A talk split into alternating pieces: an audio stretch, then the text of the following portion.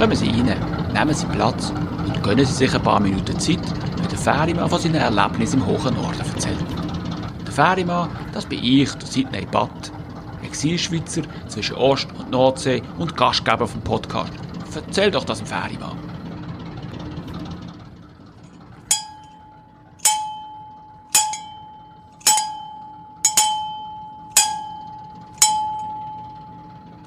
Das, was Sie jetzt hier gerade gehört haben, ist die Schiffsglocke von meinem Großvater. Teil von der Mutter, dem kleinen Kahn, mit dem er und seine Familie auf den Kanal von Europa unterwegs sind. Es ist ein Erbstück, wo mir inzwischen von meiner Mutter übergeben worden ist. Natürlich habe ich dafür beruflich keine Verwendung mehr, denn heutzutage werden auf Schiff keine Schiffsglocken mehr verwendet, sondern laute Hörner. Viele Jahre lang ist die Glocke an der Zimmerdecke in unserer Wohnung gegangen. Schon als Kind ist mir aufgefallen, dass es hier eine gewisse Diskrepanz gegeben hat zwischen meiner Heldenverehrung und der kleinen bronzenigen Glocke. Aber so ist es doch mit Heldengeschichten meistens. Warum also glaubt man trotzdem so gern an solche Mythen und Erzählungen? Weil solche Geschichten den Menschen Orientierung bieten und sie unter einem Dach von einer gemeinsamen Idee vereinigen lassen. In der Schweiz gibt es viele solche Mythen, wo alle mehr oder weniger frei erfunden sind. Die bekannteste davon ist natürlich der Wilhelm Tell. Ein Märchen, erschaffen von Friedrich Schiller und so gut geschrieben, dass noch heute eine deutliche Mehrheit der Bevölkerung ernsthaft glaubt, sie sei tatsächlich auf irgendeine Art und Weise wahr. Gut, das ist natürlich der Sinn und Zweck von einem sinnstiftenden Mythos. Ich bin mir nämlich nicht sicher, ob es tatsächlich möglich wäre, mit einem offenkundigen Märchen eine Nation seine oder ihre Seele einzusuchen, wo vorher keine Seele war. Aber was weiß ich schon? Ich bin nur ein einfacher Ferimann. Ich erzähle zwar auch meine Geschichten, aber nur zur Unterhaltung und nicht, um damit aus einer beliebigen Anzahl Menschen eine geschlossene Gruppe zu schaffen und alle anderen, die nicht dazugehören, definitiv auszuschließen. Hier oben im hohen Norden gibt's kein Wilhelm Tell, weder als historische Figur noch als Prosenweg. Das, was unserem Nationalheld am nächsten käme, ist der sagenumwobene Seeräuber Klaus Störtebecker. Ein Pirat, wo an dazu mal so viel Sexipil ausgestrahlt hat, wie heute durch Johnny Depp als Captain Jack Sparrow in Der Fluch von der Karibik. Oder der Kevin Costner in Robin Hood. Denn sie ahnen schon, der Störtebecker hat's den Reichen genommen und den Armen gegeben. Naja, das ist eine von vielen Geschichten, wo man sich vom Klaus Störtebecker erzählt. Unnötig zu sagen, dass keine davon belegt oder beweisbar wäre. Mir ist das ganz recht. Denn wenn ich meinen Passagier während einer kielen, nebligen Überfahrt eine Schurgeschichte erzähle, ist die Sache nicht abträglich, wenn man sie nicht einfach simultan auf Google verifizieren kann. Seemannsgarn vom Feinsten also. Aber genau genommen taugt auch er nicht wirklich als verbindender Mythos für Schleswig-Holstein. Denn der Störtebecker soll in Niedersachsen geboren und in Hamburg kopflos gestorben sein. Als Landesheiliger ist er auf jeden Fall ein glatter Reinfall.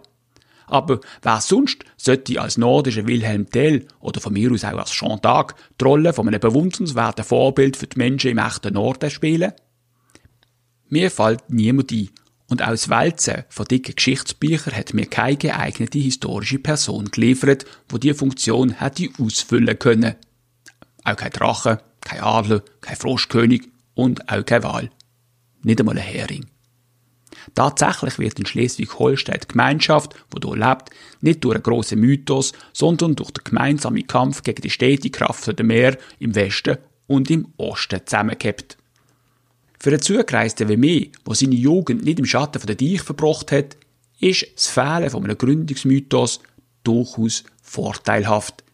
Denn wenn sich eine Region während vielen hundert Jahren gewohnt war, dass sich die Herrschaft hier und her bewegt, dass man heute ein Dän und morgen ein Deutscher ist, stoßt man sich weniger dran, wenn neben der Religionsflüchtling aus den Niederlanden auch ein Schiffsbrüchiger aus der Schweiz anlandet. Also das mit dem Schiffsbrüchigen trifft natürlich nicht auf einen Ferienmann zu. Denn ich bin natürlich ähnlich stolz in den Friedrichstädter Hafen eingefahren, wie der bereits erwähnte Jack Sparrow in der berühmten Eingangsszene vom besagten Film Fluch der Karibik. Gut, Das ist jetzt vielleicht doch nicht das beste Beispiel. Jetzt nicht wegen dem Vergleich mit Johnny Depp, wo im Gegensatz zu mir ziemlich schlecht gealtert ist, sondern weil sein Schiff bekanntlich dabei gesunken ist. Mein Fährschiff ist jedoch noch vollständig intakt, weshalb ich meine Geschäftstätigkeit hier oben ohne jedes Problem weiterführen konnte. Und ich habe inzwischen einige Menschen kennengelernt, wo es ähnlich gegangen ist. Durchs Band Menschen in der zweiten Hälfte von der zweiten Hälfte für ihren beruflichen Wirken, bei denen es keine Rolle spielt, von wo sie arbeiten und woher sie ihre Kunden bedienen. Dank Internet und Smartphone ist das heute ja überhaupt kein Problem mehr. Soweit Theorie. Denn wer da offen zieht, lässt sich von Landschaft und Immobilienpreisen verfieren und setzt dabei voraus, dass auch die Strukturen ihren Erwartungen entsprechen wurden. Ein fataler Irrtum. Denn es mag in Schleswig-Holstein keine Legende oder Heldenfiguren geben, aber die strukturelle Rückständigkeit vom Land ist sehr wohl legendär. Darum darf es nicht verwundern, wenn da oben alles von Breitband und Glasfasern faselt. In weiten Teilen der Gegend Datenströme eher tröpfeln, denn fließen. Das Netzabdeckung im echten Norden bedeutet, dass es eben mehr Löcher als Verbindungen im mobilen Netz gibt. Vielleicht werden die Einwohner vom Land hier nicht durch Heldenmythen zusammengehalten, aber das gemeinsame Leiden ist ein ebenso guter Kit. Aber nicht, dass Sie jetzt denken, das Land Schleswig-Holstein sei eine Jammergemeinschaft, wo sich durch die Mängel an Datenströmen und das schlechte Wetter, wo die Einheimischen nicht zwingend als solches empfinden, definieren. Der eigentliche Kit ist vielmehr die Bereitschaft und Fähigkeit der Menschen, die Widrigkeiten vom Leben gemeinsam zu meistern. Es ist eben gerade die Bereitschaft, Schwierigkeiten, Mühe und Mangel gemeinsam zu bewältigen, wo die Menschen hier verbindet. Herausforderungen, die der echte Norden schon seit Anbeginn der Tag begleitet. Das Meer, das Klima, die Anlage und die politischen Wirren bis zur definitiven Einigung vom Land im Jahr 1868 macht es nötig, dass die Menschen einander beistehen. Darum äußert sich das Zusammengehörigkeitsgefühl weniger in Hurra-Patriotismus, wie wir das vielleicht von den Bayern und ehrlich gesagt auch von einigen Berufsschweizer her kennen sondern in einem eher regionalen Bezug. Schleswig-Holstein-Gesang hört man hier also nie.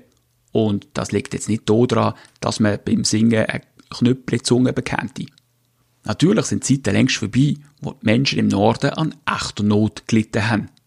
Man hat hier im flachen Land vor allem mehr als genug, von einigem sogar viel zu viel. Trotzdem ist Bereitschaft geblieben, aufeinander zu achten und einander zu helfen. Gerade das macht es einem einfach und leicht, sich da oben zurechtzufinden. Und das auch dann, wenn man nicht hinter dem Deich geboren und aufgewachsen ist.